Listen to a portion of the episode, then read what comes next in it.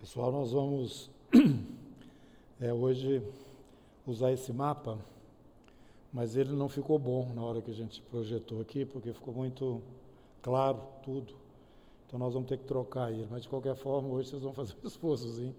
Dá para a gente ver pelo menos assim, é, no geral, sem pegar muito aqui no específico. Mas na hora que a gente pegou o mapa, não tinha ideia de que na projeção, projeção não teria o contraste que a gente estava precisando, né? Pra, porque aí não está dando para ver o mar direito, não está identificando certos países também. A Europa virou um negócio assim só escrito. Mas vocês que sabem geografia, já tem um mapa na cabeça, né? Vamos ficar em pé e orar, dar início ao estudo.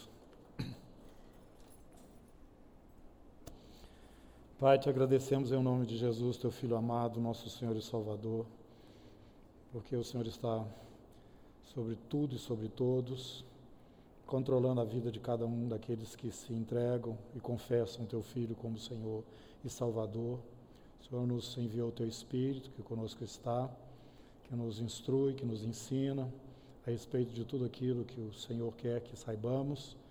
Pedimos então que nesta noite o Senhor Traga essa instrução, traga essa direção.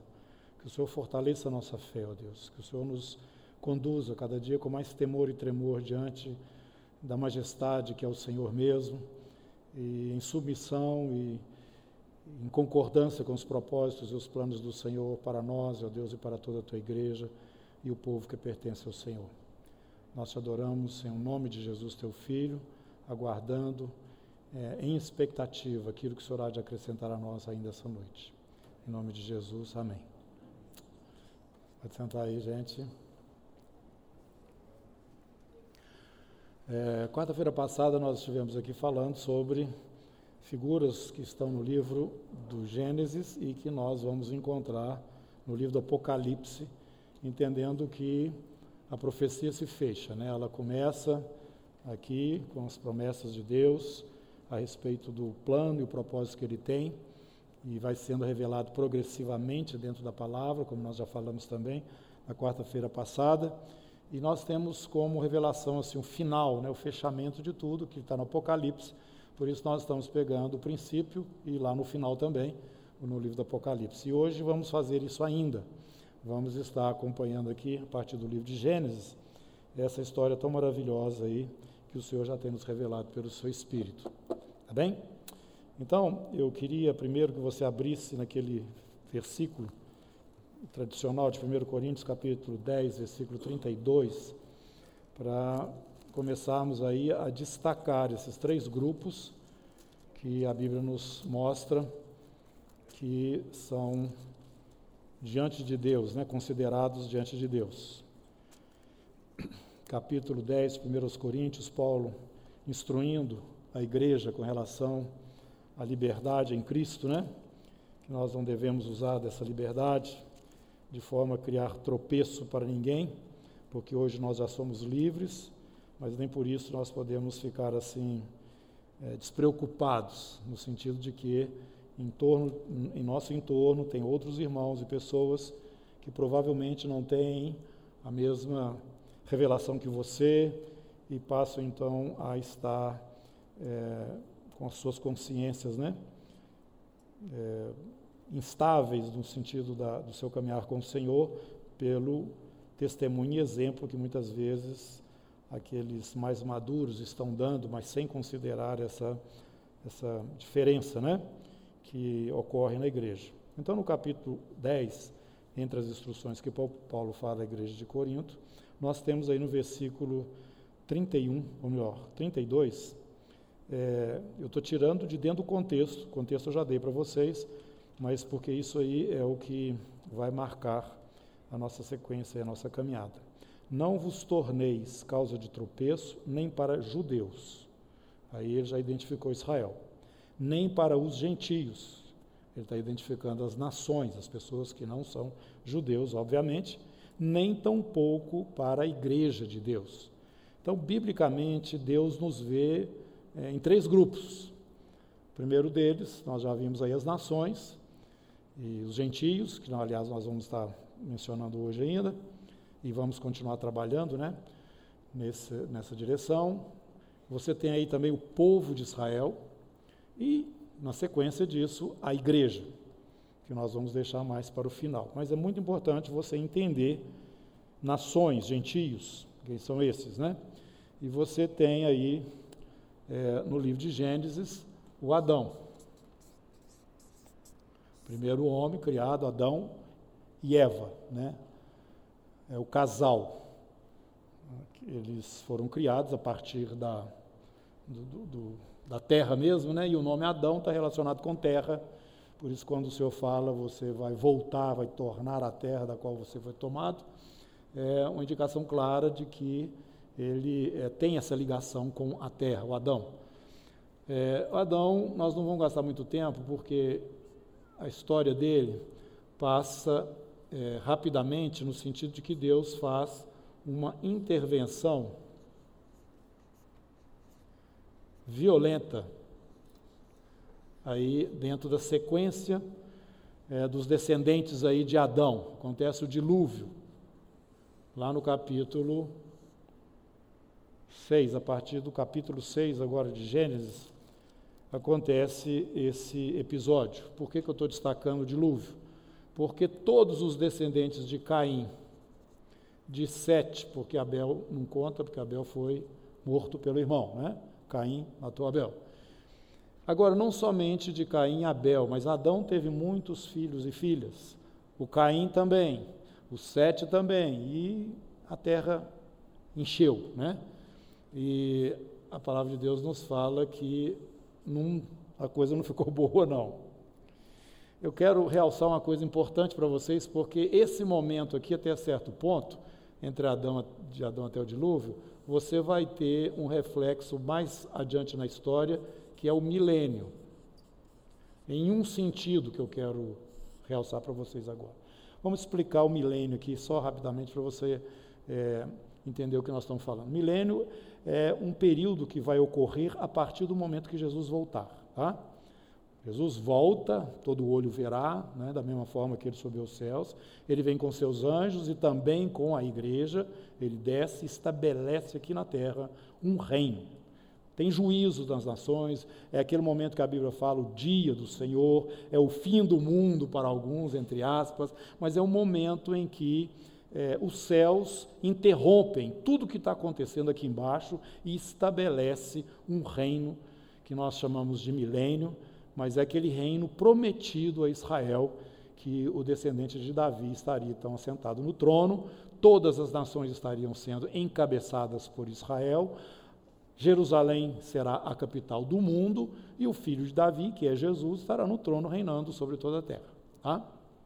Então, repetindo, esse período ele se inicia no momento que Jesus pisa aqui na terra.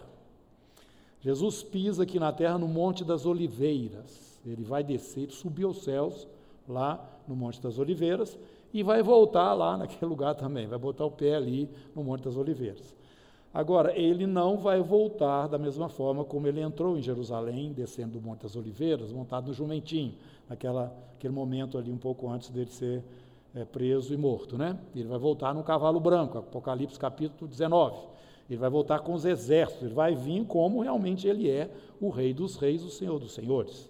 Jesus vai vir visivelmente, toda a terra verá e saberá que esse momento chegou. Jesus vai entrar gloriosamente em Jerusalém.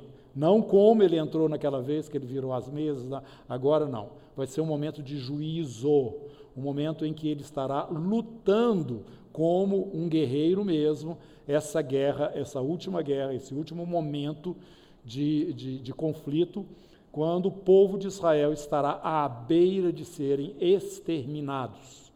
Jesus volta neste momento.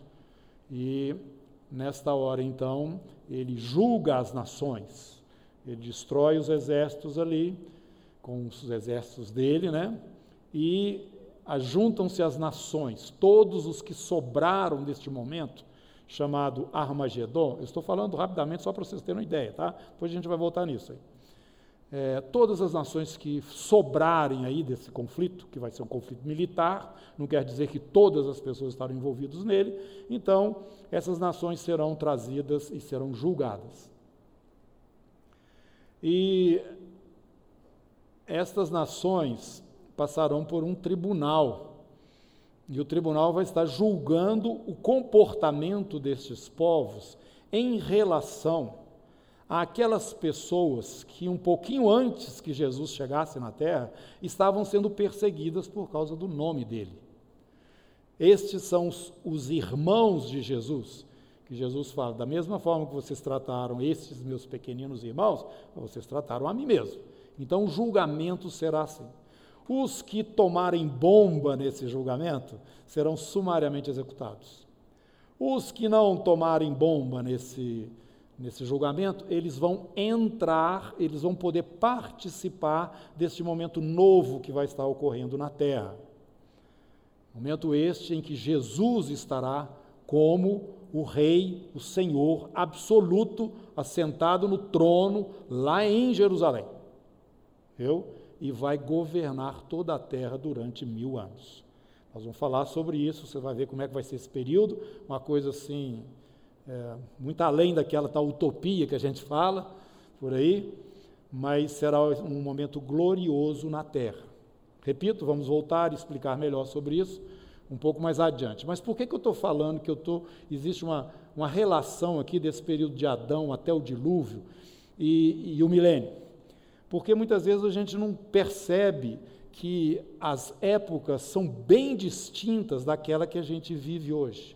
E quando a gente vai interpretar ou entender alguma coisa que a profecia está nos falando, nós nos reportamos para aquele momento levando o nosso junto e nós complicamos o entendimento do que está sendo colocado ali. Então, quero explicar esse detalhe para vocês, porque ele vai fazer é, sentido.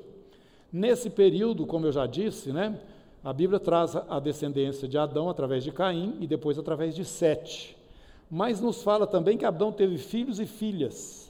E nessa época eles casavam com os irmãos. Era assim, porque só tinha uma família na terra mas eles se multiplicavam muito rapidamente, porque o período de é, é, vida era muito longo. Então, uma mulher tinha um período fértil muito longo, os homens idem, né? no sentido de que eles estavam é, em condição de estarem se multiplicando. Morriam com 900, 800 anos. E isso significa o quê? Que a terra estava cheia de gente. Tinha muita gente na terra quando chegou o momento do dilúvio, que aconteceu o dilúvio. Agora, esse momento vai acontecer no milênio, a mesma coisa. A Bíblia fala que o pessoal que vai participar do milênio, o grupo inicial que vai estar presente na terra, vai ser muito pequenininho. Mas a longevidade desse pessoal vai voltar a ser como é essa que nós estamos olhando aqui no período de, de Adão até o dilúvio. A palavra fala que quem nesse período morrer velho, ou morrer, melhor dizendo, quem nesse período morrer com 100 anos vai morrer novo. Só novo. Tá? Então, as condições, vocês podem observar que no milênio vai voltar a ser alguma coisa que você nunca viu, você nem sabe como que é, mas é um momento distinto, realmente, muito diferenciado daquele que nós vemos agora.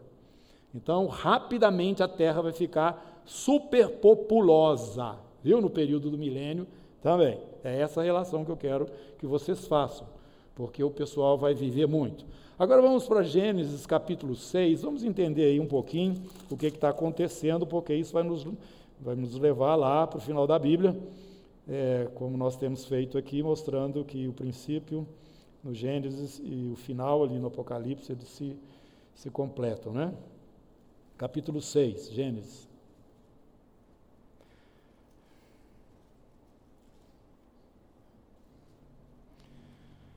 É, como se foram, verso 1, multiplicando os homens na terra, e lhes nasceram filhas, vendo os filhos de Deus que as filhas dos homens eram formosas, tomaram para si mulheres, as que entre todas mais lhes agradaram. Então disse o Senhor: O meu espírito não agirá para sempre no homem, pois este é carnal e seus dias serão 120 anos. Então abaixou drasticamente. Né? Você vai olhando aqui, ó, no capítulo 5, vocês vão ver aqui, ó, é, versículo 3: Viveu Adão 130 anos, gerou um filho à sua semelhança, conforme a sua imagem, que se chamou Sete. O terceiro filho de Adão foi gerado quando ele tinha 130 anos. Um pouco mais na frente você vai ver, os dias todos de Adão, versos 5, foram 930 anos. E nesse período ele continuou tendo filhos. Né? E sete também, e aí a genealogia vem é, pela linhagem aí de sete. Pois bem, multiplicaram os homens. É, eu quero verso 5 agora, do capítulo 6. Viu o Senhor que a maldade do homem se havia multiplicado na terra e que era continuamente mal todo o desígnio do seu coração. Irmão, sob certo aspecto, era até natural que assim ocorresse, porque desde que o homem perdeu aquela conexão com o Senhor, e a palavra de Deus fala que ele pecou, então ele morreria, né? e ele entrou nesse processo. Ele, ele, a carne, o, aquilo que está relacionado à carne, passou a ser o ápice, o mais importante, ele viver em função disso. Aliás, hoje, nós que temos o Espírito Santo de Deus, nós já entendemos lá, Paulo fala aos Gálatas, né? que dentro de nós existe uma luta, né? do espírito contra a carne e da carne contra o espírito. Essa carne aí é a herança nossa que nós temos de Adão, do pecado. E o homem, então, naturalmente, ele foi indo cada vez na direção contrária do Senhor, chegando a um ponto que a terra estava realmente muito contaminada. E a maldade naquele tempo, a violência chegou a um extremo, e Deus falou: vou interferir nisso aí. Além deste fato, ocorreu aqui, nós não vamos desenvolver esse tema, mas eu quero chamar a atenção de vocês é, uma interferência que alguns não creem que seja dessa forma, outros creem, como eu estou ensinando a vocês aqui, embora não vá desenvolver isso, que esses filhos de Deus, vendo as filhas dos homens, alguns irmãos interpretam que os filhos de Deus seriam aqui no caso os descendentes de Sete, tá? mas pelo, pelo que nós vamos ver aqui na sequência, em, embora descendentes de Sete, porque quando Sete nasceu, aí começou a se invocar o nome do Senhor, não é? Alguns entendem então que os descendentes dele é que eram os filhos de Deus, que menciona aí no capítulo 6. Mas na verdade a terra estava totalmente corrompida, inclusive os descendentes de Sete faziam parte dessa turma toda aí que Deus resolveu destruir. Agora, é, nós temos sinais aqui, e esses sinais eles se refletem no, na carta de Judas, lá no Novo Testamento, de que aconteceu um envolvimento espiritual aqui, tá? em que anjos assumiram a forma de homens, e esses filhos de Deus, na verdade, não são homens normais. Que... Aí você vai falar, não, mas você já está pirando o cabeção. Não, não é bem assim não. Se você é, observa o argumento de Judas, você vai ver que isso faz sentido.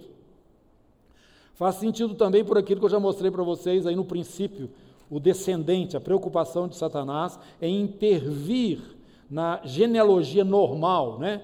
Que a Bíblia fala de onde viria esse descendente da mulher que esmagaria a, semente, a, a cabeça da, da serpente. Então Satanás já estava agindo querendo intervir na, na descendência da mulher mesmo. Ele queria intervir aí nessa, na, na, nessa geração aí.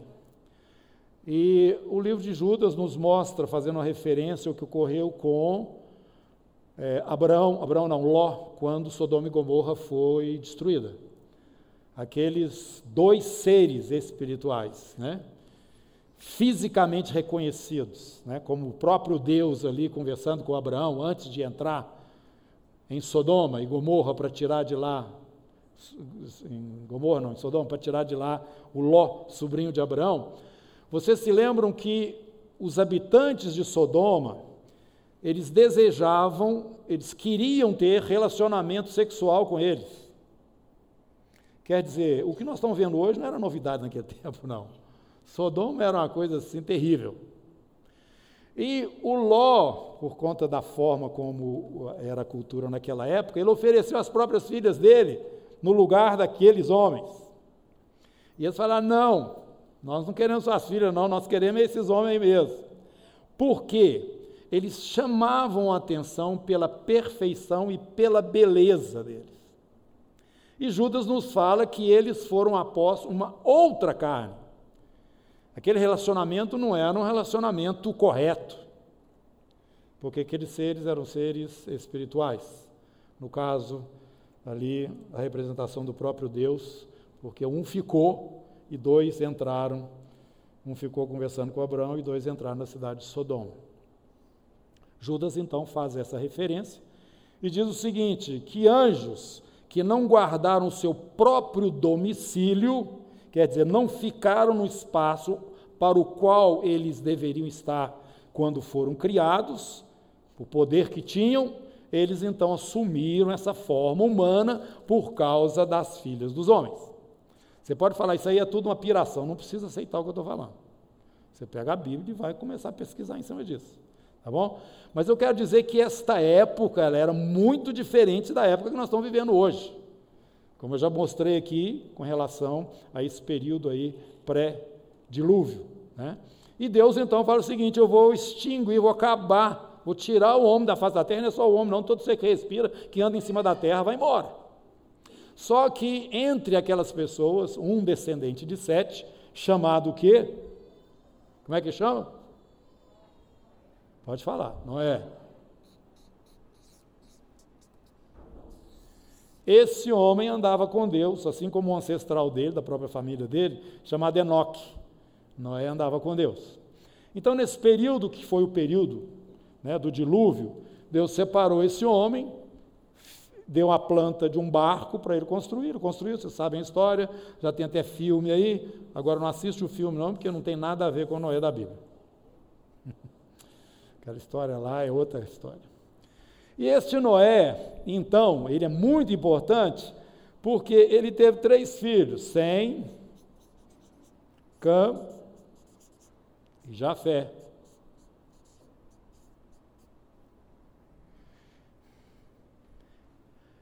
Você pode esquecer tudo daqui para trás. Tá? Por quê? Porque todos os homens são descendentes de um desses três filhos. Todos são descendentes objetivamente de Noé. Porque as outras gerações que vieram de Adão até Noé foram todas destruídas no dilúvio. Então, agora, quando nós formos falar em nações, vocês vão ter que lembrar desses nomes aqui, ó. Sem, Cã, não é Clube Atlético Mineiro, não, viu? E Jafé. Toda a raça humana está incluído, aqui descende de um desses aí. As nações foram formadas a partir desses três aqui, descendentes de Noé. Bom, você vem comigo agora no capítulo 10 de Gênesis. Você vai ver o que é chamado Tábua das Nações. Na Bíblia.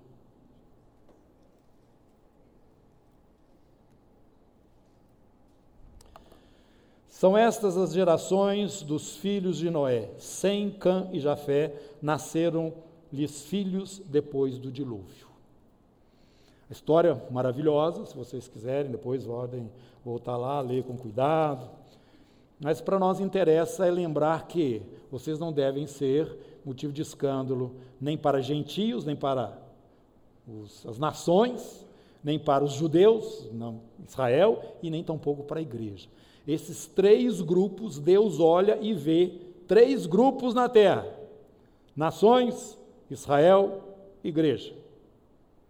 E nós precisamos entender então essa linha profética que pega cada um desses três grupos. E nós estamos aqui enfatizando hoje as nações. Por isso nós estamos falando que nós somos descendentes de Noé. Claro que todos somos descendentes de Adão, mas objetivamente de Noé, porque todos os descendentes de Adão, com exceção de Noé, foram destruídos no dilúvio. E aqui no capítulo 10 você vai ver os descendentes desses três. Você vai ver aí do verso 2 até o verso 5 os descendentes de Jafé. Do verso 6 até o verso 20, você vai encontrar os descendentes de Cã.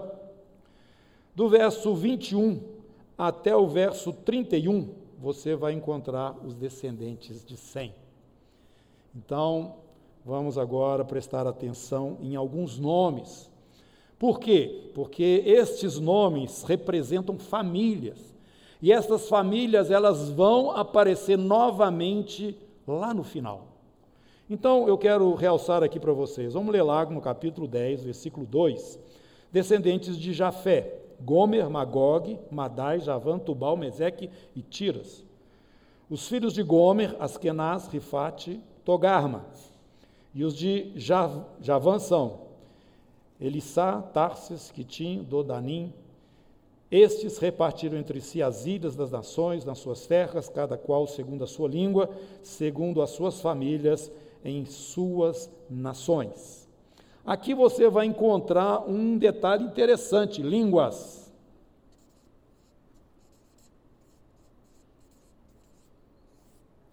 Até então, todo mundo falava a mesma língua. Tá? Isso é muito importante. Bom, então o, o, temos aí alguns descendentes né, do Jafé, agora nós vamos olhar agora alguns descendentes de Cã. Você vai ver aí no verso 6, Cã gerou a Cuxi, é, esse nome é importante, Misraim, também, Put e Canaã. Os, os, filhos de Cuxi, parará, parará, parará, verso 8. Cuxi gerou a Nimrod. Esse nome se destaca na, na genealogia aí do Cuxi, que é também filho de Cã. Este homem, verso 9, era um valente caçador diante do Senhor. Essa expressão, ela é uma expressão que não é muito clara. Este homem teve uma proeminência na sua época. Uma proeminência talvez relacionada com alguém que dominava é, um, um, espaço naquele tempo é, bem significativo como um homem é, eu diria, um, um imperador, uma pessoa poderosa mesmo. Ele não somente fundou, mas estabeleceu várias cidades. Você vai ver aqui que esse Nimrod, daí dizer-se, como Nimrod, poderoso caçador diante do Senhor, e o, o, princípio do reino dele foi Babel, Babel, Erech, Acade, Calné, na terra de Sinear. Sinear é aquela planície ali no Iraque, compreende aquelas cidades que estão ali, é, a Babel mesmo, que é a Babilônia antiga, e também aquela outra cidade, Nínive, tá? aquela, é, é uma planície muito grande, planície de Sinear, ou de Sinar, tanto faz. Então, naquele lugar ali, ele era uma pessoa de grande expressão. Naquela terra, daquela terra saiu ele para a Síria e edificou Nínive, Reobote, Ir e Calá e entre Nínive e Calá, a grande cidade de Recém. Este nome aparece aí, tá? E mostra esta pessoa dentro do, do conhecimento aí é, extra-bíblia, né? Dentro dos, do, da arqueologia, e vocês aí já podem pesquisar no Google, tá? Vocês vão encontrar esse Nimrod relacionado com a Torre de Babel. Falei línguas, né? Descendente de Cush, Nimrod, um homem poderoso na terra. E as tradições e a cultura daqueles povos mais antigos vão trazendo um pouco de luz para nós de quem é esse, esse fulano, e não só ele, mas também a esposa e filho. Esposa e filho. É, aí, como eu disse, tem que entrar nas culturas, você vai identificando. Nós vamos achar aqui na Bíblia alguma, algumas é, informações, mas poucas também, muito distante lá atrás, como eu disse, até essa mesma expressão, poderoso caçador diante do Senhor, não é muito clara, Tem interpretações, mas não quero entrar nisso. Mas eu quero destacar esse nome, Nimrod, ele aparece aí, descendente de Cuxi. Tá? E ele é uma expressão muito forte. E depois nós pulamos né, lá para frente e vamos para o 100, verso 21, os descendentes de 100. Você vai encontrar aqui, verso 22, aliás. Elão, Assur, Arfaxade, Lude e Arã. Capítulo 11, você vai pular para o verso 10. Outra vez aí a descendência de 100, mas agora essa descendência vem a partir de Arfaxade apenas. São estas as gerações de 100. Ora, ele era da idade de 100 anos, quando gerou Arfaxade, dois anos depois do dilúvio. O dilúvio já tinha acontecido, tá? E dois anos depois nasce o Arfaxade, filho de Sem, que, que era filho de Noé. E depois vem o Arfaxade, viveu 500 anos, né? Ah, viveu 100, 500 anos, gerou filhos e filhas, e o Arfaxade aí começou a ter filhos também, e lá na frente, na descendência dele, versículo 27, aliás, é, 24. Viveu Naor 29 anos, dentro aí da descendência né, do Afaxade, e gerou a Terá. E depois que gerou a Terá, viveu Naor 119 anos, e gerou filhos e filhas. Viveu Terá 70 anos e gerou a Abrão, a Naor e a Arã. Então Abrão tinha mais dois irmãos, Naor e Arã. Nasceu o Abrão, filho de Terá descendência de Sem. Bom, então aqui do cão, ou do cã, eu falei para vocês que apareceu um sujeito aí chamado Nimrod, né? E aqui do 100 aparece uma pessoa chamada Abraão, um tempo depois, bem depois lá do Nimrod. Mas dentro dessa da descendência aí do Sem, chega o Abrão. Bom, irmãos, isto é significativo muito, principalmente quando nós olhamos aqui em relação às nações, este nome, Nerode. Este nome ligado com línguas, que naquele tempo era única, e a cidade de Babel.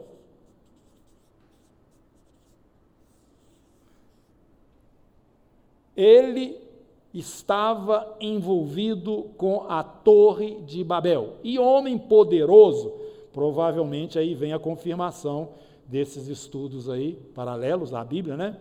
Que você pode olhar aí, na, pesquisar aí, é, nas fontes aí mais fidedignas, esse homem estava relacionado com a construção da Torre de Babel, Babilônia. Você vai vir comigo agora no livro de Ezequiel. Ezequiel, no capítulo 8. Ezequiel é um profeta que está no exílio.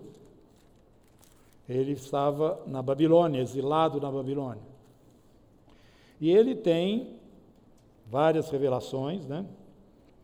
Maravilhosas aí, para o próprio tempo lá dele, quando ele estava vivendo, é, ainda profecias para sua própria época, e também para o futuro, para esse tempo que ainda não chegou, do milênio. Ele mostra como o templo seria, ele dá a planta do templo no período do reino de Jesus aqui na terra, o milênio, o reino do Messias.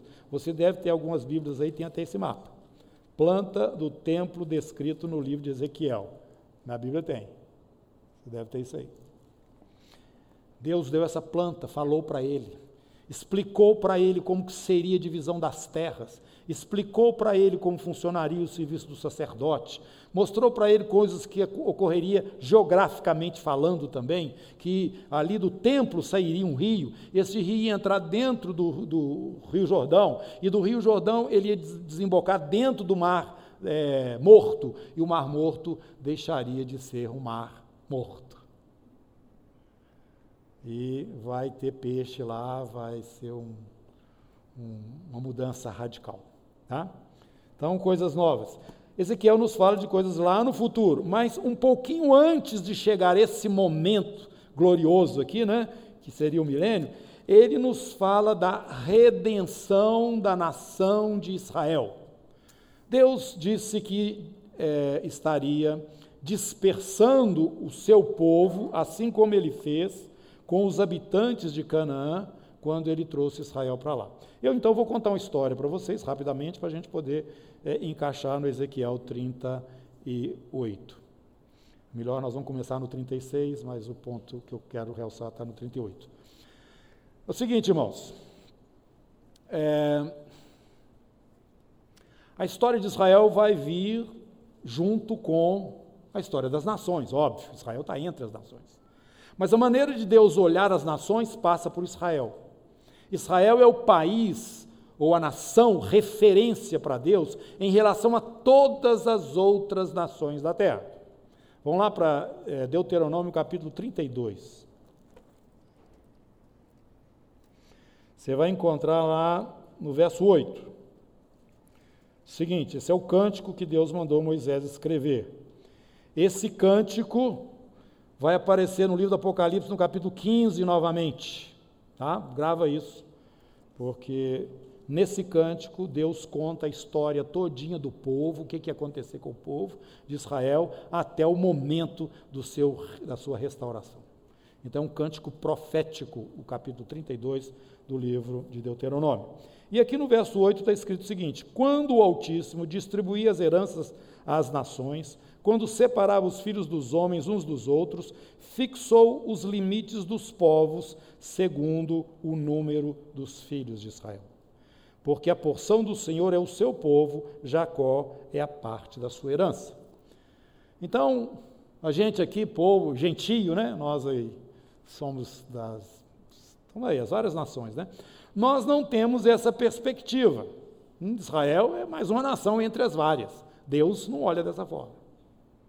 Deus olha da seguinte forma: tem Israel e, o, e as outras ao redor. Nós vamos entender isso um pouco mais na frente também.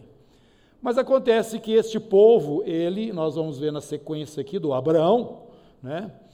Deus faz uma aliança com esse homem, porque naquele tempo o nome do Senhor não era invocado mais.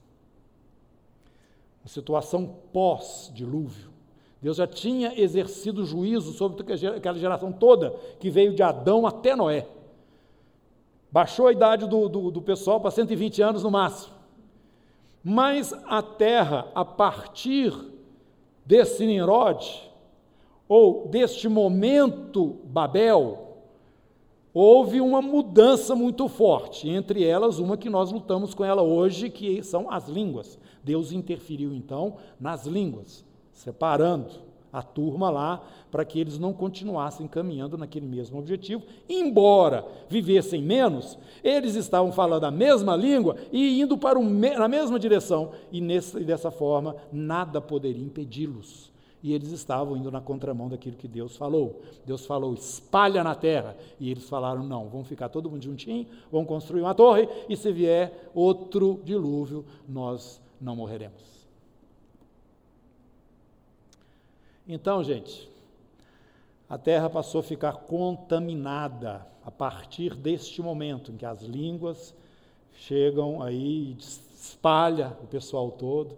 Esses descendentes de Sem, Cão e Jafé, cada turma tomou mais ou menos a sua direção e ocupou um espaço de acordo com aquela, aquele clã, né? e aí dentro disso eles foram se multiplicando. Mas o temor de Deus e o invocar o nome do Senhor foi praticamente apagado, foi uma rebelião. Babel foi uma rebelião diante de Deus. Quem encabeçou essa rebelião? Nimrod, esse homem poderoso. As línguas ali foram, é, é, vieram acontecer, né? As línguas, Deus misturou a turma toda através da. Algo muito forte aconteceu ali. Então, dentre as nações que chegam, né, vão na sequência, não tinha mais referência de Deus. Agora, eu quero chamar a atenção para uma coisa. É, quando Deus criou o Adão, claro, o Adão tinha referência dele como Deus. Depois os filhos, o Caim e o Abel, tinham Deus como referência. Depois os sete também tinham Deus como não tinham outro Deus, tá? Não havia referência de nada a não ser o Senhor mesmo, com exceção da serpente, Satanás, que entrou ali naquele no jardim, né? Não havia assim esse esse trabalho, esse envolvimento, esse culto numa outra direção que não fosse o próprio Senhor, porque Deus era só ele, porque inclusive o próprio Satanás era uma criatura dele. Pois bem, mas o homem foi andando para o lado da carnalidade a tal ponto que Deus resolveu destruir. E deixou só Noé, que era o Noé, e a sua família andava com o Senhor. Só que depois os descendentes de Noé fizeram a mesma coisa, e pior ainda, porque eles rebelaram contra Deus de uma forma frontal. Eles não queriam obedecer à ordem que Deus deu, e então aconteceu esse momento aí do Nimrod, aconteceu esse momento das línguas, aconteceu esse momento da dispersão, aconteceu Babel. Pois bem, esse povo já estava separado do Senhor, as nações todas contaminadas. Deus então pega um homem que era um idólatra, porque ele vivia dentro desse contexto, viu, gente? Abraão. Abraão. E se manifestou e se revelou Abraão. Não sei como, a Bíblia não fala. Mas Abraão responde ao chamado de Deus. Esse homem, então, passa a ter uma convivência com Deus, e ele passa a ser chamado até mesmo de amigo de Deus. Ele é um homem que, e às vezes a gente fica olhando Abraão aqui, pensando que tudo que Abraão, tudo que ele fez foi certo. Não, ele andou pisando a bola também. Agora, o Abraão, ele respondeu, como eu já disse, a toda direção e orientação que Deus deu, e ele se submeteu completamente. Deste homem, então, Deus então fala assim: eu vou te dar um descendente. E você sabe da história, né? Esse descendente seu vai ser muito importante, viu, Abraão? E ele vai se multiplicar, vai ser grande a sua descendência. Deus coloca ele numa terra onde ele era um, um estrangeiro, um peregrino, e fala para ele: Essa terra eu vou dar para você, para os seus descendentes, essa terra toda. Mas Abraão não tinha filhos, e foi assim até 100 anos, quando nasceu o Isaac. Antes disso, ele teve um chamado Ismael, mas não era filho de Sara. Deus tinha prometido de Sara, por isso Deus fala para ele: pega o teu filho, teu único filho, e sacrifica-o para mim. Quando aquele momento né, de prova, Abraão levou Isaac até cima do Monte Moriá para sacrificar o Isaac ali. Estou contando essa história porque esse Isaac, filho de Abraão, que tem dois filhos, quem são? Esaú e Jacó. E destes dois, Deus separou qual deles? Jacó. Né? E de Jacó nós vemos os seus filhos, os doze filhos, que são exatamente as doze tribos de Israel, porque Deus trocou o nome de Jacó para Israel. Então, são os doze filhos de Jacó, são os, os patriarcas ali, né, da nação de Israel, do povo de Israel, cujo pai é Jacó, cujo avô é Abraão, e desta família vem uma manifestação é, do próprio Deus, o Criador. Então, Deus separa essa família na terra, família de Abraão. E diz já para Abraão: Abraão, eles vão passar, eles vão se multiplicar, mas vai passar um período de, de, de aflição, uns 400 anos de aflição numa, outro, numa outra nação. Deus já estava falando a respeito do período lá no Egito, dos descendentes de Abraão, aí no caso, os filhos de Jacó com suas casas. Mas depois desse tempo eu vou trazê-los e colocá-los na terra que eu prometi para você, tá? que é sua. Deus deu os limites da terra, falou, é de tanto lugar até tal lugar, tal lugar, tal lugar. Então você já viu o filme de Moisés. Toma cuidado com esses filmes que estão vendo aí. Vai ler a Bíblia. Que é, a Record agora está fazendo um filme aí também. Vocês estão cuidado, porque tem muito espaço na Bíblia, né? Então o pessoal enche esse espaço de coisa que o povo quer ver, mas não quer dizer que é exatamente o que ocorreu. Então Deus tirou aquele dois, é, quase dois milhões de pessoas do Egito naquela época, por volta disso e colocou esse povo, depois de 40 anos, na terra que ele tinha prometido para Abraão. Irmãos, vamos prestar atenção aqui no nosso curso, nós precisamos já, já começar a entender isso. Deus fez promessas a Abraão relacionadas aos seus descendentes, aqueles que estariam sendo circuncidados, a aliança que Deus fez com eles seria vista na circuncisão, né? Esse povo tinha uma promessa de Deus relacionada à terra. Terra de Israel, que vocês estão vendo lá. Tá? Pouco tempo atrás, um dos líderes do Hamas lá estava falando: não, não tem jeito de resolver nada com esse povo lá, porque no livro deles está escrito que a terra é deles. Está mesmo. Tem jeito. Você quer fazer dois estados? Não tem jeito. E não vai ter jeito mesmo. Aquela terra pertence a Israel.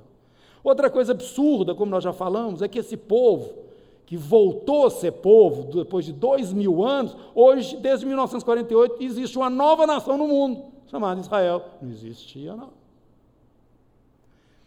A promessa de Deus para Abraão não tem jeito, ela vai se cumprir na sua totalidade. Essa terra é sua, Abraão.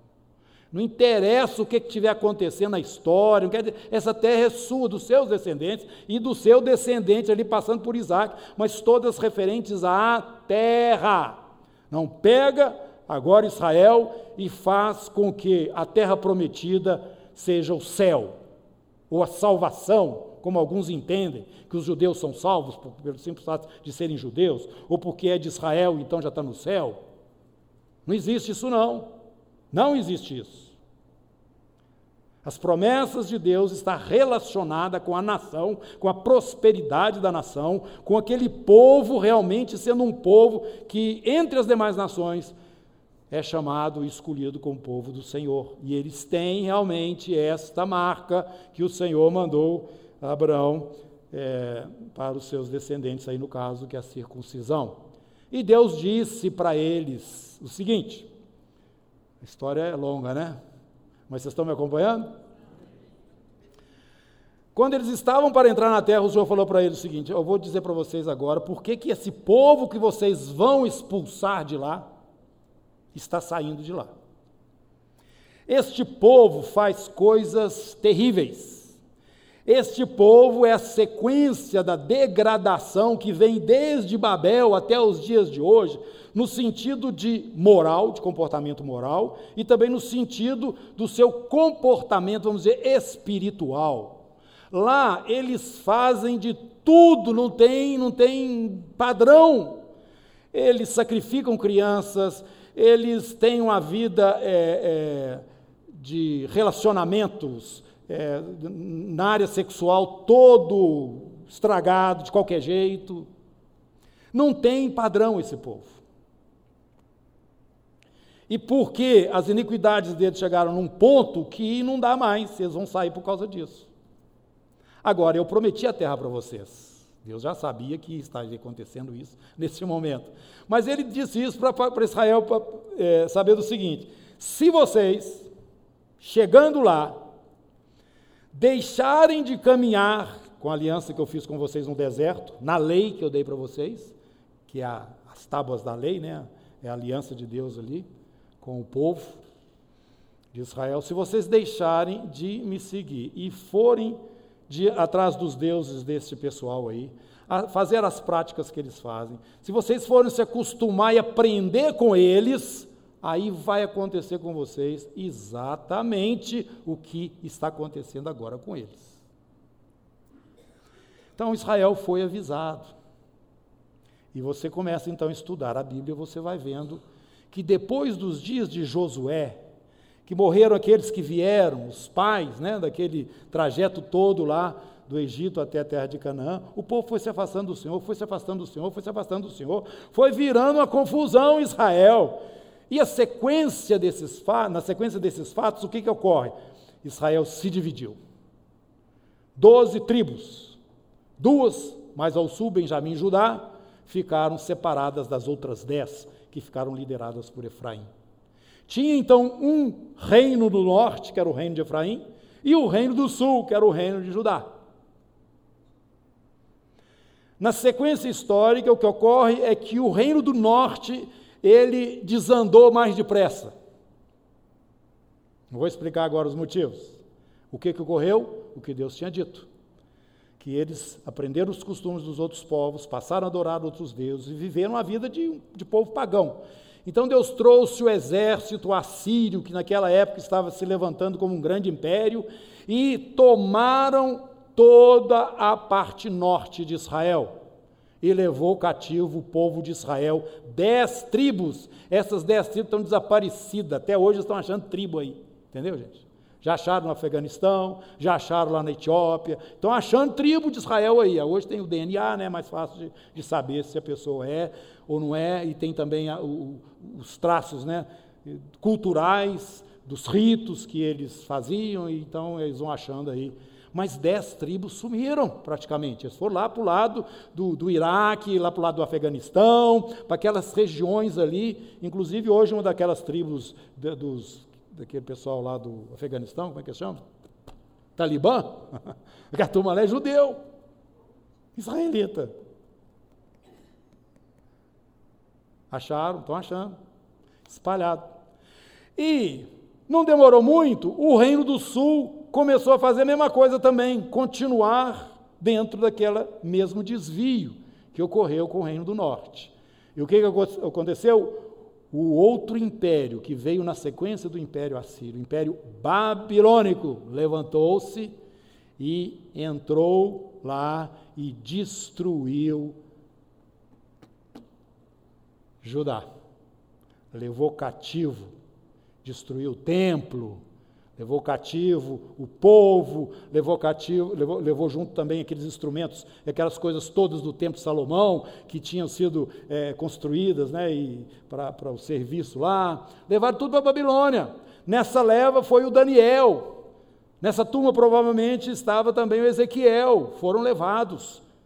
E profetizavam lá do exílio, e principalmente o nosso profeta Ezequiel, que nós estamos aqui no livro dele falando a respeito, como eu já disse, de coisas que estavam acontecendo naquela, naquela época, mas também falando de coisas que viriam acontecer no final dos tempos, para onde nós estamos indo aqui e vamos aterrizar lá daqui um tempo, daqui um pouquinho.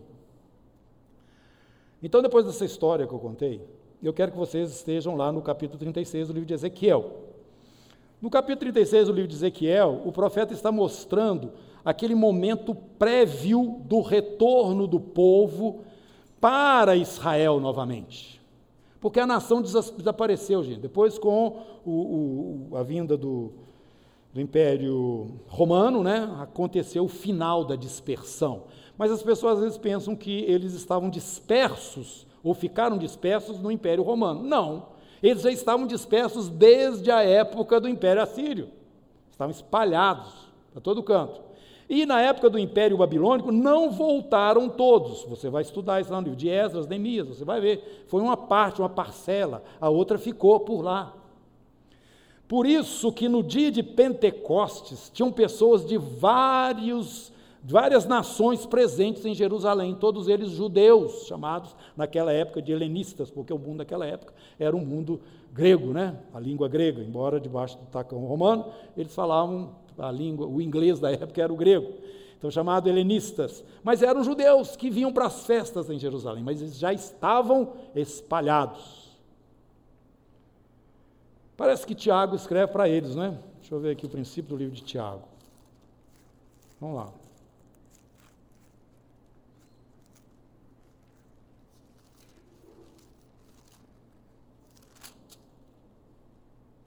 Isso. Tiago, capítulo 1, versículo 1.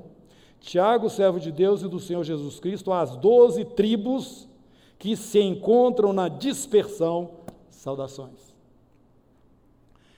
Pois bem, o capítulo 36 do livro de Ezequiel vai nos falar do regresso, do ajuntamento novamente dessas tribos que foram espalhadas novamente dentro daquele espaço que Deus tinha prometido para eles. Coisa maravilhosa, né? Hoje, quando nós falamos judeu, nós estamos referindo, referindo apenas à tribo de Judá, que foi a última a ser levada, junto com a de Benjamim, para o exílio babilônico. Mas israelita, meus irmãos, é muita gente, muito mais do que a tribo de Judá. Muito mais. O povo de Israel não é só os descendentes Tanto que o nome hoje judeu está se aplicando para Israel inteiro, mas na verdade é uma, uma expressão ou uma palavra objetivamente para os israelitas da tribo de Judá, que foram os últimos a serem levados dentro de cativeiro. Mas todos eles estão voltando. E Deus fala pelo profeta Ezequiel o seguinte: nos últimos dias, no fim dos anos, eu vou fazer uma coisa maravilhosa. Eu vou ajuntar esses dois que se separaram, Efraim e Judá, né? que eram os líderes. Né? Vou ajuntá-los novamente, como dois, como feixes, né? Vou ajuntá-los. E vou colocar eles exatamente no lugar de onde eles saíram. Você e eu estamos vendo esta profecia se cumprindo nos nossos dias. Essa é uma das maiores evidências dos últimos dias. Então o profeta começa a dizer o seguinte: olha, o povo e a nação está morto, todo morto, osso seco. Está lembrado aí da visão do Vale dos Ossos Secos? Está aqui, ó. No capítulo 37. Mas o que Deus estaria fazendo nesses últimos dias, está falando: eu vou pegar esse povo que está morto, vou tirar eles dessa condição, vou restaurar esse povo, e vou soprar meu espírito neles eles vão se levantar como um povo poderoso e vão novamente habitar na terra que eu dei para eles. Eu estou arrepiando aqui, pelo menos que eu falo isso, eu arrepio. Nós acabamos, né, estamos no século XXI, mas no século XX, aí, o pessoal da minha idade, eu sou pós-segunda guerra, nasci em 52, mas a guerra acabou em 45. Segunda Guerra Mundial, um esforço de Satanás para destruir completamente esse povo definitivamente. Aconteceu isso? Já fiz essa referência e vou lembrar isso para vocês. Vocês já viram a lista de Schindler, vocês já viram vários é, documentários e filmes a respeito da Segunda Guerra Mundial, e já viram também aquelas valas comuns que eram feitas nos campos de concentração, onde o trator vinha empurrando aquele monte de cadáver. Quem viu isso aí? Levanta a mão. Abaixa. Então não estou falando ar, não. Esqueléticos. O, o corpo, você viu os ossos das pessoas mortas sendo empurrados para dentro de valas. 45 termina a guerra. 48 nasce o Estado de Israel. Se Deus não está nisso, meus irmãos, você vai procurar outra coisa, você divertir. Tem jeito não. Isaías. Vamos lá para Isaías.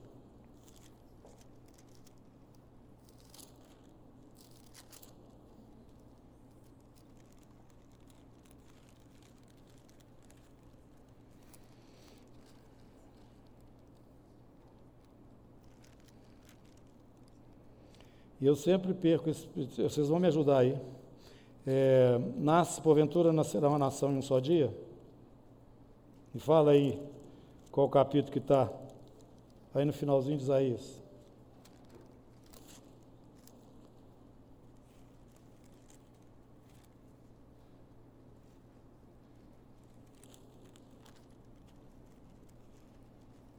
Não é possível, gente, que vocês não sabem onde é que está.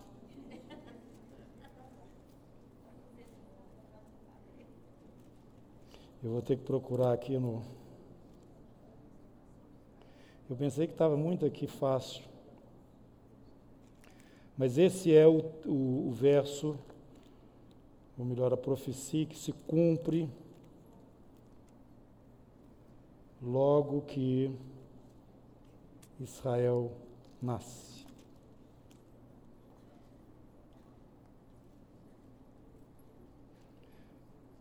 Achei, 66.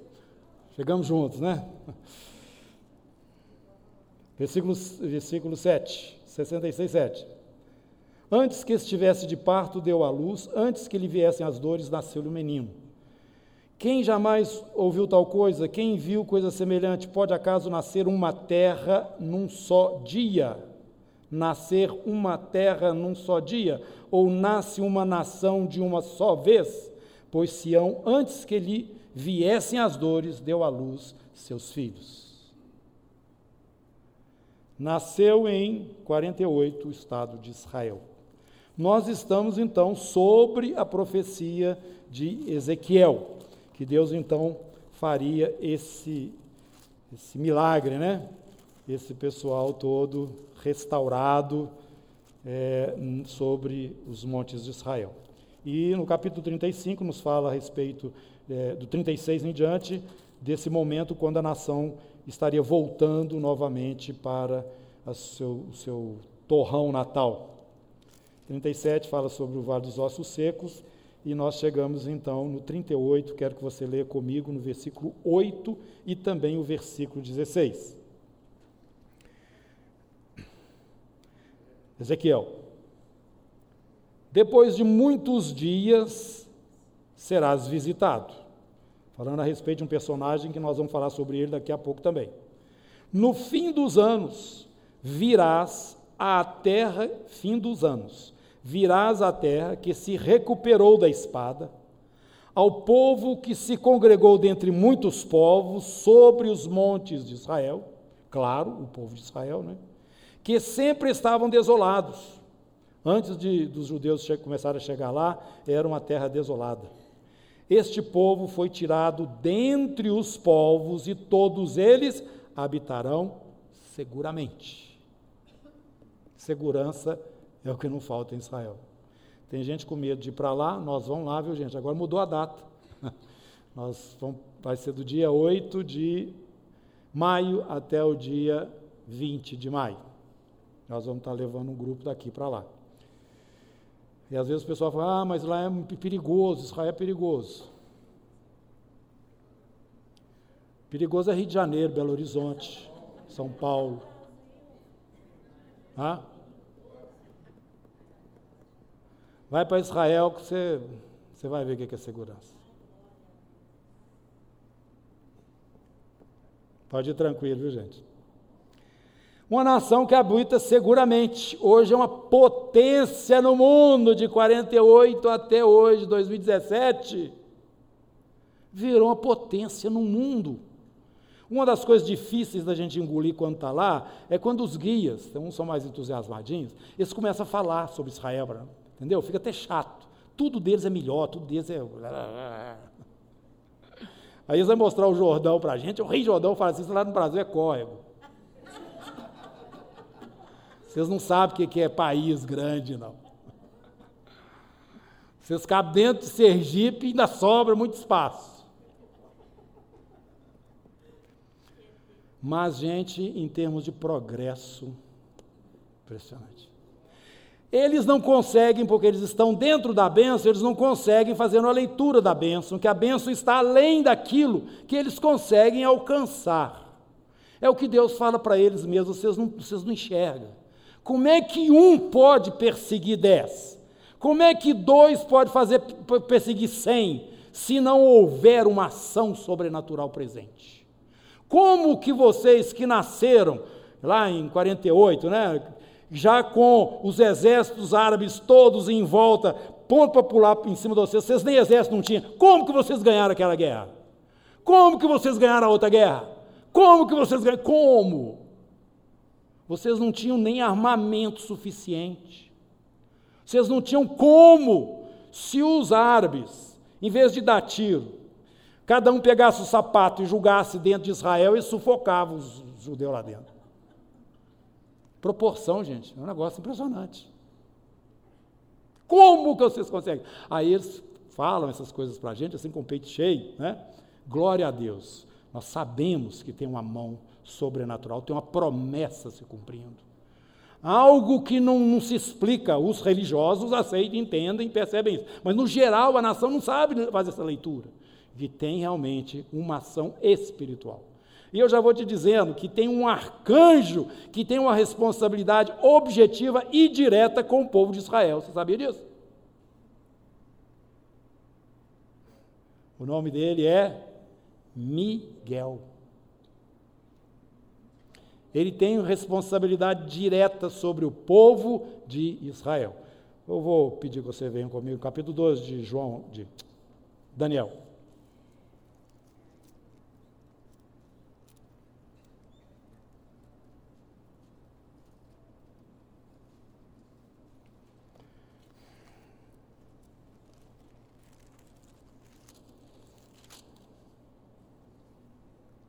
Nesse tempo, está falando a respeito desse tempo do fim. Nesse tempo, se levantará Miguel, o grande príncipe, o defensor dos filhos do teu povo, e haverá tempo de angústia, como nunca houve desde que houve nação até aquele tempo. Mas naquele tempo será salvo o teu povo, todo aquele que for achado inscrito no livro. Isso aqui é o período da grande tribulação. Tá? Referente a Israel. Bom, eu estou mostrando essas coisas para vocês. Eu queria agora que você voltasse no capítulo 38 de Ezequiel para a gente fazer essa ligação. Lá do princípio das nações, da, capítulo 10 do Gênesis, no 38. É, eu disse que estaria explicando para vocês.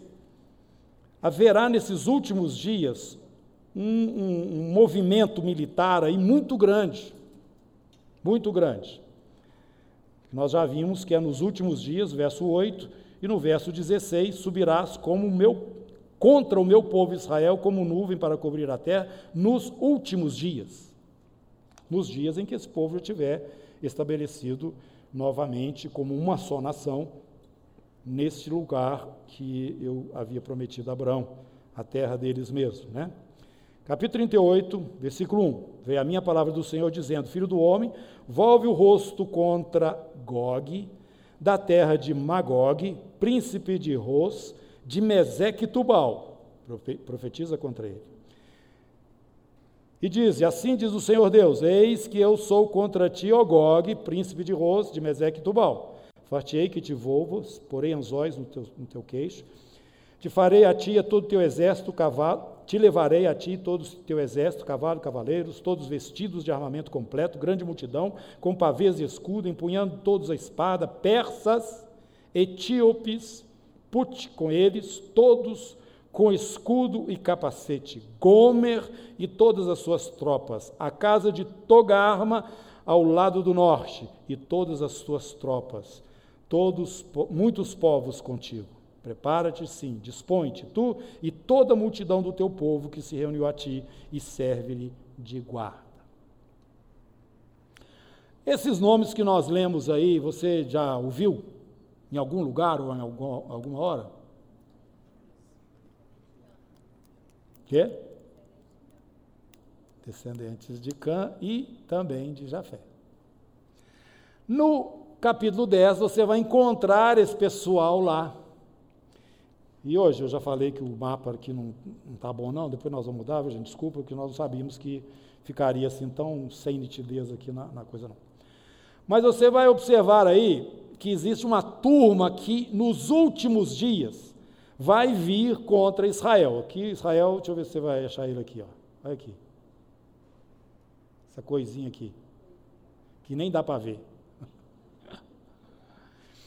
Mas esse texto aqui está nos falando que exatamente ao norte de Israel tem um lugar aqui chamado Moscou, Ros, por aqui, e um príncipe de lá chamado Gog, que é da terra, da região de Meseque, Tubal, também aqui para essa região aqui mais para cima, e também aqui o Togarma, na região aqui da Turquia, junto com os persas, que está aqui no Irã, junto com Put, que está aqui na Líbia, e os descendentes ali do Cush, que é, que tá, o Mitzraim, que é aqui no Egito, e Sudão, aqui mais para baixo, que é a região aí dos habitantes, dos, é, onde foram morar os descendentes de Cush.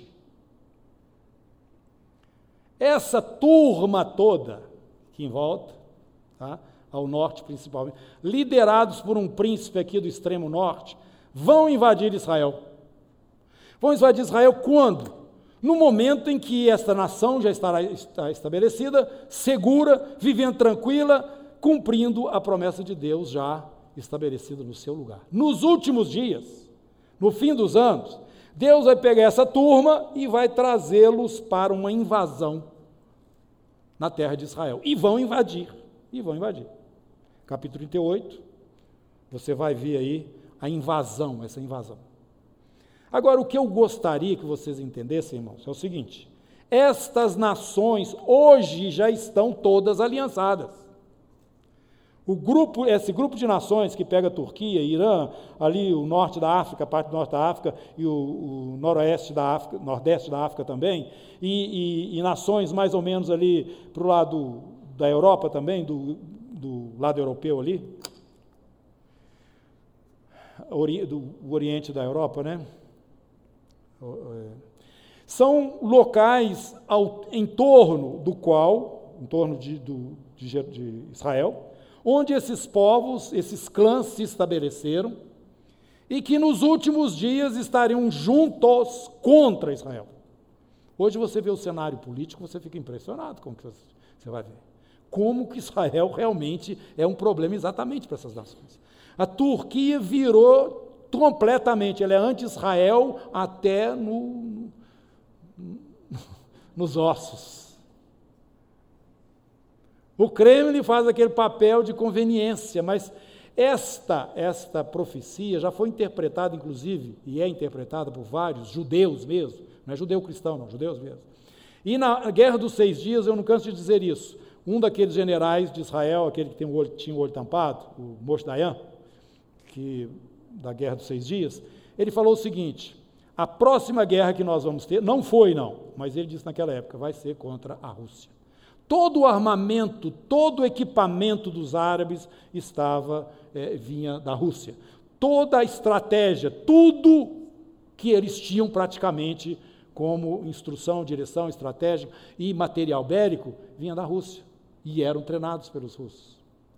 Então hoje nós estamos vivendo uma situação é que nós temos que abrir os olhos, porque é muito claro a posição do Irã com relação a Israel, é muito claro a posição dos países árabes né, radicais contra Israel, e essa turma está em volta, e Israel, ó, Ezequiel capítulo 38 está nos falando que nos últimos dias, esse pessoal liderado por um príncipe do norte, Gog, estaria invadindo Israel. Mas isso não aconteceu. Eu estou simplesmente querendo mostrar a vocês o reflexo daquelas nações que já começam a ser mostradas logo após o período ali do, do dilúvio e o que, que acontece agora nos últimos dias envolvendo essas mesmas nações e esses mesmos povos. Bom, outra coisa que eu quero agora chamar a atenção de vocês, que também está relacionado com os últimos dias, é este aqui, Babel. É este aqui, Nimrod. Por quê? Capítulo 17 do livro do Apocalipse está escrito a respeito de algo muito importante que também estaria se manifestando nos últimos dias, cujas raízes nós temos lá no livro do Gênesis. Vamos lá? Apocalipse, capítulo 17.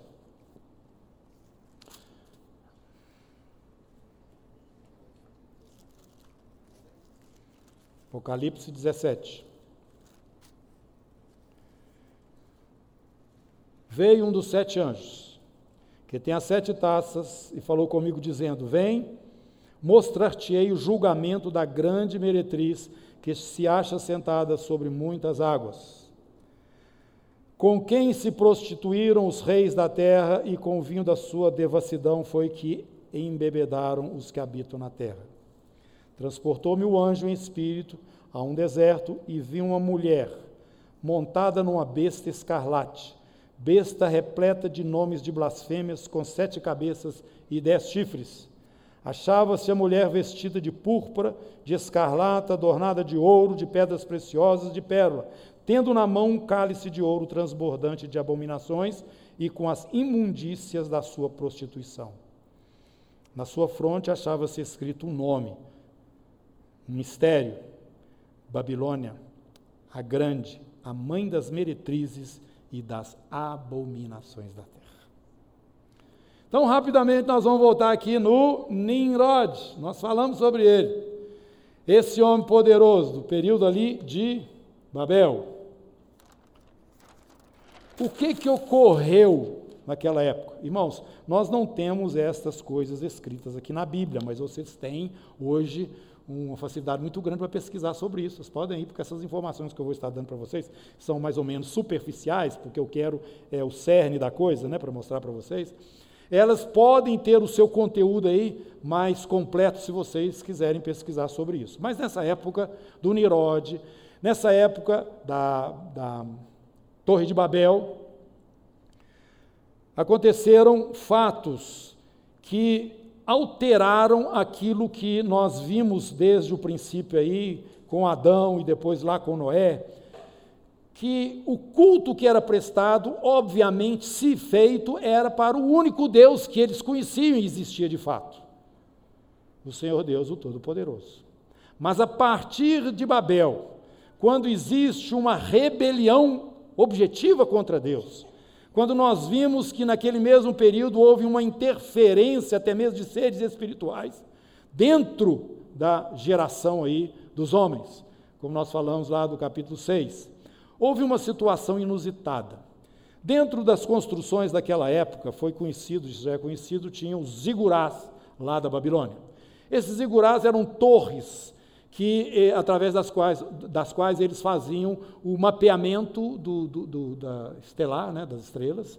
De lá, já, naquela época, eles já tinham conhecimento do, dos todos os signos, e esses locais eram considerados locais assim como portais de entrada de seres tá, espirituais para dentro da raça humana, no sentido de uma influência que eles estariam recebendo. Neste período de Babel e Babilônia, os, os homens se tornaram idólatras e espíritas. Espíritas no sentido de que eles começaram a se relacionar com os espíritos.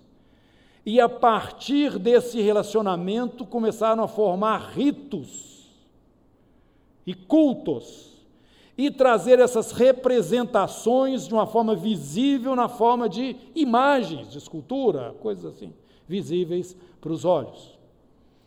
A partir da Babilônia, se espalhou por todas as nações, isso aí é fato que vocês vão pesquisar, tá?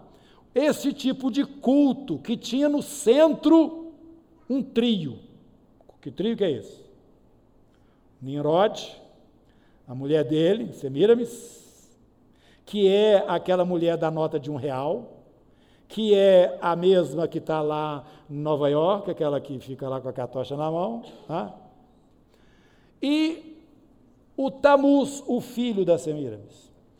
Então, eles passaram a ser divindades, Nirod passou a ser, apó, não sei se antes ou se depois de morto, considerado um deus e reconhecido no sol. O culto mais antigo que tem na Terra é o culto ao Sol. Vocês acham aí nas.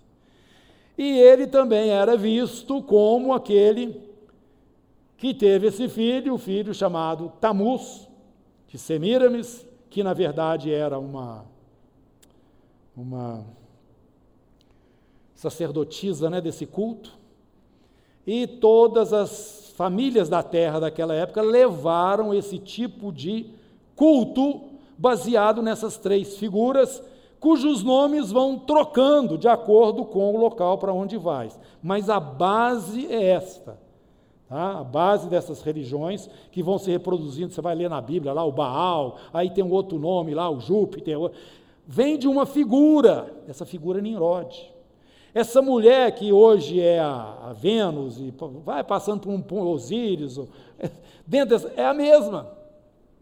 E tem uma figura pequena, menor, um menino aí, também que tinha um culto objetivo relacionado à pessoa dele, até no sentido de uma ressurreição. Estou falando tudo por alto. Entendeu? Porque essas coisas tem que buscar lá na história, vocês vão ter que pesquisar lá, na, na, inclusive nas lendas dos povos antigos, dos costumes deles, que vocês vão achar por aí. Mas a verdade é que toda a religião que existe, que não é aquela voltada para o culto objetivo a Deus, nasceu na Babilônia, nesse período que eu estou referindo a vocês, tendo esse Nirode como a pessoa principal, a sua mulher Semíramis como a deusa que também vem entrando para dentro das civilizações, e esse tal do Tamuz, o filho. Nós vamos ver referências deles na Bíblia. Tá? Vamos para Jeremias agora, capítulo 44. Você vai ver isso lá. Melhor, antes de Jeremias capítulo 44, nós vamos para Ezequiel capítulo 8. Deus leva em visões, ele trans, visões não, ele pega Ezequiel e leva Ezequiel lá em Jerusalém para mostrar para ele o que estava acontecendo no templo, o local onde Deus deveria estar sendo adorado. Mas o que estava acontecendo lá era um culto pagão e Deus estava mostrando a Ezequiel a razão de todo aquela, aquela, aquele juízo que Deus estava trazendo sobre a nação de Israel.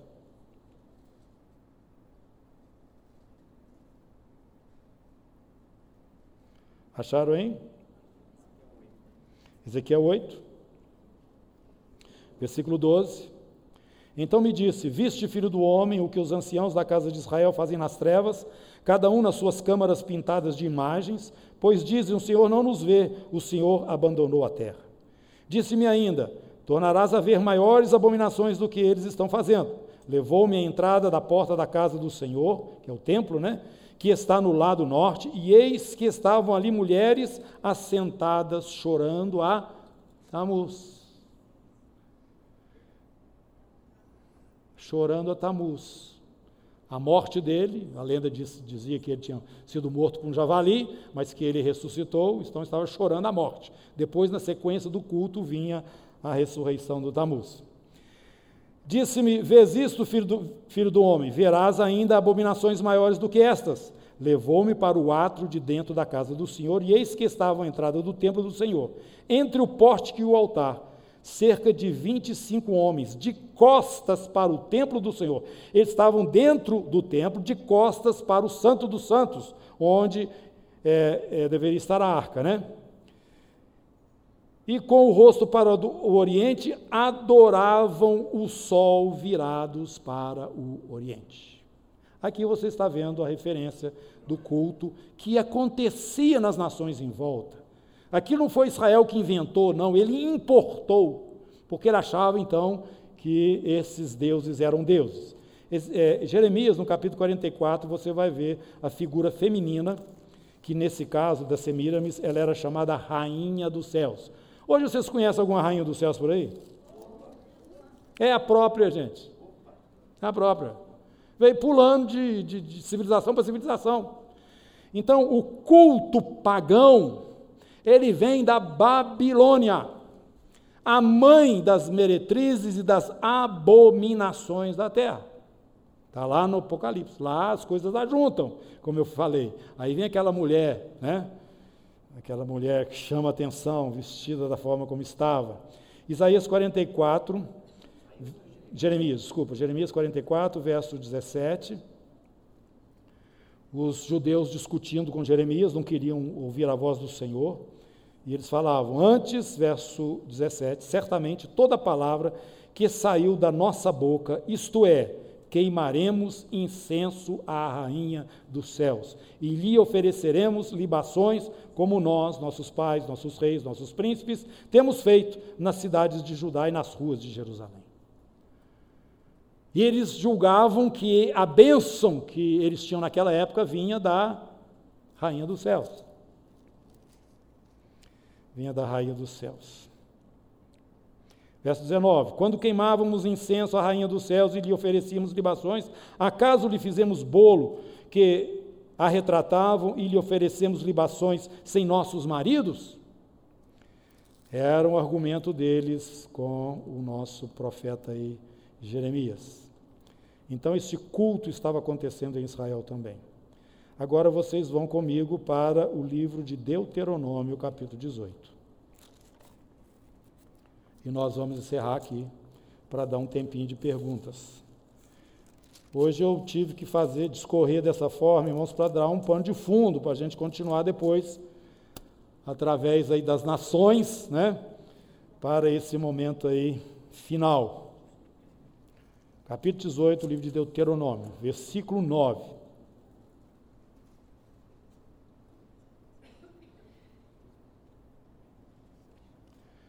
Quando entrares na terra que o Senhor teu Deus te der, não aprenderás a fazer conforme as abominações daqueles povos. Não se achará em ti quem faça passar pelo fogo o seu filho ou a sua filha, nem adivinhador, nem prognosticador, nem agoureiro, nem feiticeiro, nem encantador, nem necromante, nem mágico, nem quem consulte os mortos Pois todo aquele que faz tal coisa é abominação ao Senhor, e por estas abominações o Senhor teu Deus os lança de diante de ti. Esse povo que vocês estão expulsando daí, eles estão sendo expulsos por causa dessas práticas. Meus irmãos, quando Deus então trouxe o povo para é, a terra de Canaã, ali no caminho, né, no deserto, ele promulgou a lei. Qual que é o primeiro mandamento? Pode falar. Mais alto.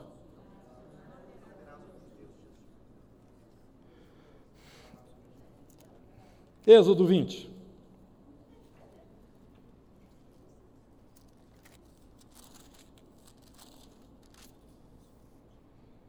Eu, verso 2, sou o Senhor teu Deus. Êxodo capítulo 20, verso 2. Eu sou o Senhor, Yahvé, né? Jeová, teu Deus, que te tirei da terra do Egito, da casa da servidão. Presta atenção, primeiro mandamento: não terás outros deuses diante de mim. Agora a gente pensa que acabou o primeiro mandamento. Aliás, o primeiro acabou. Segundo, não farás para ti imagem de escultura nem semelhança alguma do que há em cima nos céus, embaixo na terra, nem nas águas debaixo da terra. Não as adorarás, não lhes darás culto, porque eu sou Jeová, teu Deus, Deus zeloso, que visito a iniquidade dos pais dos filhos até a terceira e quarta geração daqueles que me aborrecem, e faço misericórdia até mil gerações daqueles que me amam e guardam os meus mandamentos. Primeiro e segundo mandamento, claríssimo meus irmãos, fora do nosso Deus, tudo é Babilônia. Qualquer tipo de culto, não terás outros deuses diante de mim, do meu lado. Não adianta você falar que me serve, mas serve também o outro ali, o outro ali, o outro. Não, absolutamente não. Vocês não farão aliança com estes povos para não aprender com eles. A Babilônia começou desse jeito: rebelião contra Deus. E o culto espírita, a invocação dos mortos, você não vai invocar mortos. A invocação do mundo espiritual, as forças espirituais que estão aí vagando e que alguns dizem que tem umas positivas e tem outras negativas, é tudo do diabo. Deus falou: não mexe aí. Não mexe aí. Toda a humanidade estava é, já contaminada com esse culto, por isso Deus então tira um homem de dentro das nações aí e faz uma aliança com esse homem, com a sua família, com a sua casa. Porque Deus quer alcançar o homem com a sua misericórdia, com a sua graça e com a sua salvação.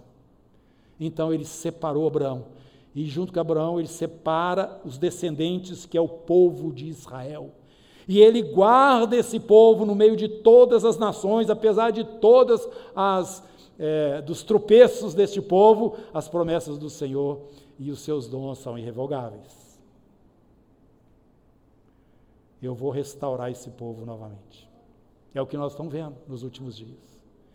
E ele está falando aqui também a respeito deste culto pagão que hoje nós estamos vendo espalhado para todo lado.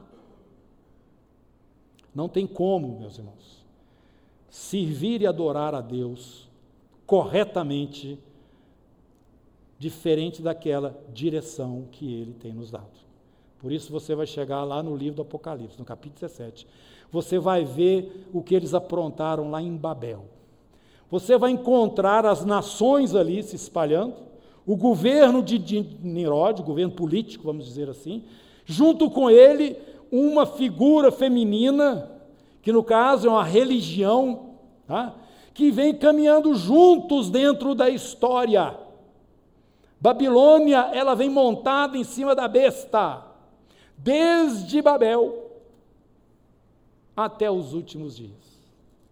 Nós vamos chegar no livro do Apocalipse, vamos encontrar uma estrutura de nações impressionante. Nós vamos falar mais sobre isso quando nós vamos estudar agora Daniel. E que culmina num governo poderosíssimo que está para acontecer na terra, um governo único, com um governador único, tá? Representando todos esses grandes Nimrodes do passado, que estiveram aí dentro de todas as civilizações, mas numa posição de poder muito superior aos outros que vieram antes dele, por conta de toda a tecnologia, de todo o conhecimento, de tudo isso que o homem já alcançou. E este, este homem, estará também atrelado por um tempo, e não somente o homem, mas esse, esse, esse último império que vai estar se levantando, a este poder religioso também, que vem montado, que vem junto com o poder político, atravessando toda a história. E Deus preservou Israel. Deus guardou Israel. Porque de Israel viria a salvação, o Messias. O Messias primeiro para Israel e depois para as nações também. É o que nós vamos estar mostrando mais claramente aqui quando falarmos sobre igreja e Israel. Mas, irmãos, então eu quero terminar. Hoje avancei um pouquinho mais, explicando todas essas coisas. Vou abrir agora para algumas perguntas. Nós não vamos poder avançar muito, pelo menos uma, duas, três perguntas no máximo. E vamos então caminhar para a próxima quarta-feira, quando nós vamos então começar a andar dentro desse miolo, né, que profético que vai nos trazer e nos levar para esses momentos finais. Vamos para o livro de Daniel, e a partir do capítulo 2 e do capítulo 7 de Daniel, nós vamos ter uma compreensão de todas as coisas que é, falamos aí nos extremos, né? Em Gênesis e também no livro do Apocalipse, mas nesse período intermediário, como que foram se formando os impérios e esses governos e como que tudo isso está sendo canalizado para um momento onde toda essa estrutura e essas coisas serão mudadas e transferido todo o poder à pessoa de Jesus e o seu reino milenar, então, vai estar sendo estabelecido. Amém?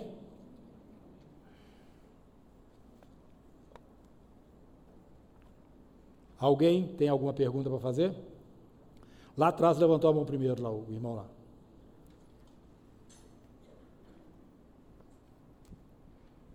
É, pastor Ney, além do, da leitura do livro de Daniel que o senhor falou agora, tem alguma outra que o senhor indica para a próxima, para a próxima quarta-feira?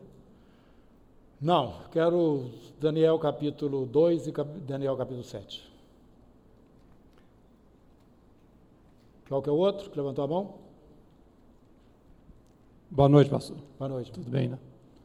É, eu perdi a sua consideração sobre a Gênesis 6, uhum. quando você falou sobre o início do, das atividades do, do, homem espiritual e de, é, espírita, né? Eu parece que estava chegando quando você tinha acabado de fazer a consideração sobre o início ali do sobre os filhos dos filhos de é. Deus e as filhas dos homens. É. é. Pois não. Eu expliquei aqui que a minha maneira de entender que esses filhos de Deus eram realmente anjos que não ficaram na posição que foram criados para ficar, mas que se intrometeram na, na, na humanidade. Né? É, e a partir daí eles estavam buscando realmente confundir a descendência prometida é, de onde viria o descendente. Quer dizer, trazer uma, é, uma outra carne, né? e também trazendo uma, uma confusão no, no, na raça humana. Tanto que eles foram destruídos e eliminados. E, esses anjos seriam os anjos caídos ou.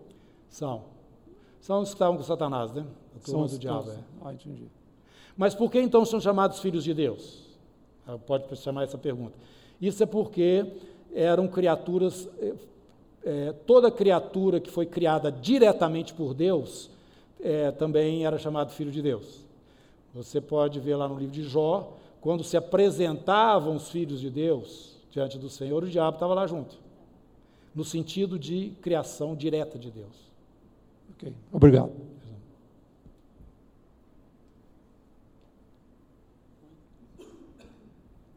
O Neif, essa, cronologicamente falando, essa invasão de Gog e Magog a Israel, ela poderia estar entre a reconstrução do templo e o governo do anticristo? É, o que nós podemos afirmar é que vai acontecer agora, nos últimos dias. Ela tem toda a característica do próprio Armagedon, tá? a batalha final. Mas nós temos algumas é, é, informações lá que tira também um pouquinho dessa referência, porque lá tem o nome das nações específicas que vão estar envolvidas nessa batalha. Enquanto que a batalha do Armagedon são todas as nações da terra. Eu juntarei todas as nações da terra para a peleja contra Jerusalém. Então, existem algumas coisas que encaixam e outras não. Agora, o ponto de referência nosso é que é nos últimos dias, de qualquer forma. Se não estiver incluído nessa batalha final da vinda de Jesus, vai ser um dos acontecimentos apocalípticos que vão desencadear os outros que estão já preditos lá nas trombetas. Viu? Trombetas e taças. Mais alguma pergunta? A China ela está relacionada com o Armagedon.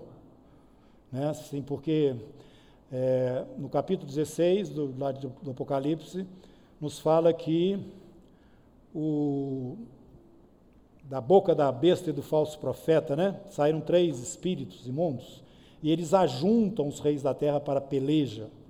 Eles trazem os reis da terra para peleja e os concentram nesse lugar que é o Vale do Armagedon, Vale do Megiddo, lá em Israel. Agora, nós temos também na sexta trombeta um movimento muito grande de exércitos passando, vindos do Oriente, passando pelo Rio Eufrates. Pode, então, ser que a China esteja envolvida ou não, né? porque ele não tem é só China, não, tem Índia, né? tem Paquistão, Afeganistão, que o pessoal está um pouquinho mais para lá. Agora, só quando acontecer mesmo, ou bem próximo, é que a gente vai poder dar uma referência mais segura, né? Eu creio eu. Mais alguma pergunta? Então vamos ficar em pé. Vamos orar ao Senhor, agradecendo a Ele esse período que estivemos compartilhando aqui. Senhor, muito obrigado pelo tempo que o Senhor me permitiu estar compartilhando estas coisas que são tão, tão maravilhosas, ó Deus, da tua palavra. Eu te peço que agora o Senhor nos permita digerir todas essas coisas, de tal maneira que elas promovam em nós um crescimento, um desenvolvimento, um amor maior pelo Senhor, uma expectativa maior pelo teu regresso, ó Deus, um compromisso maior com o chamado do Senhor em nossas vidas e no momento que vivemos também. Muito obrigado, em nome de Jesus. Amém.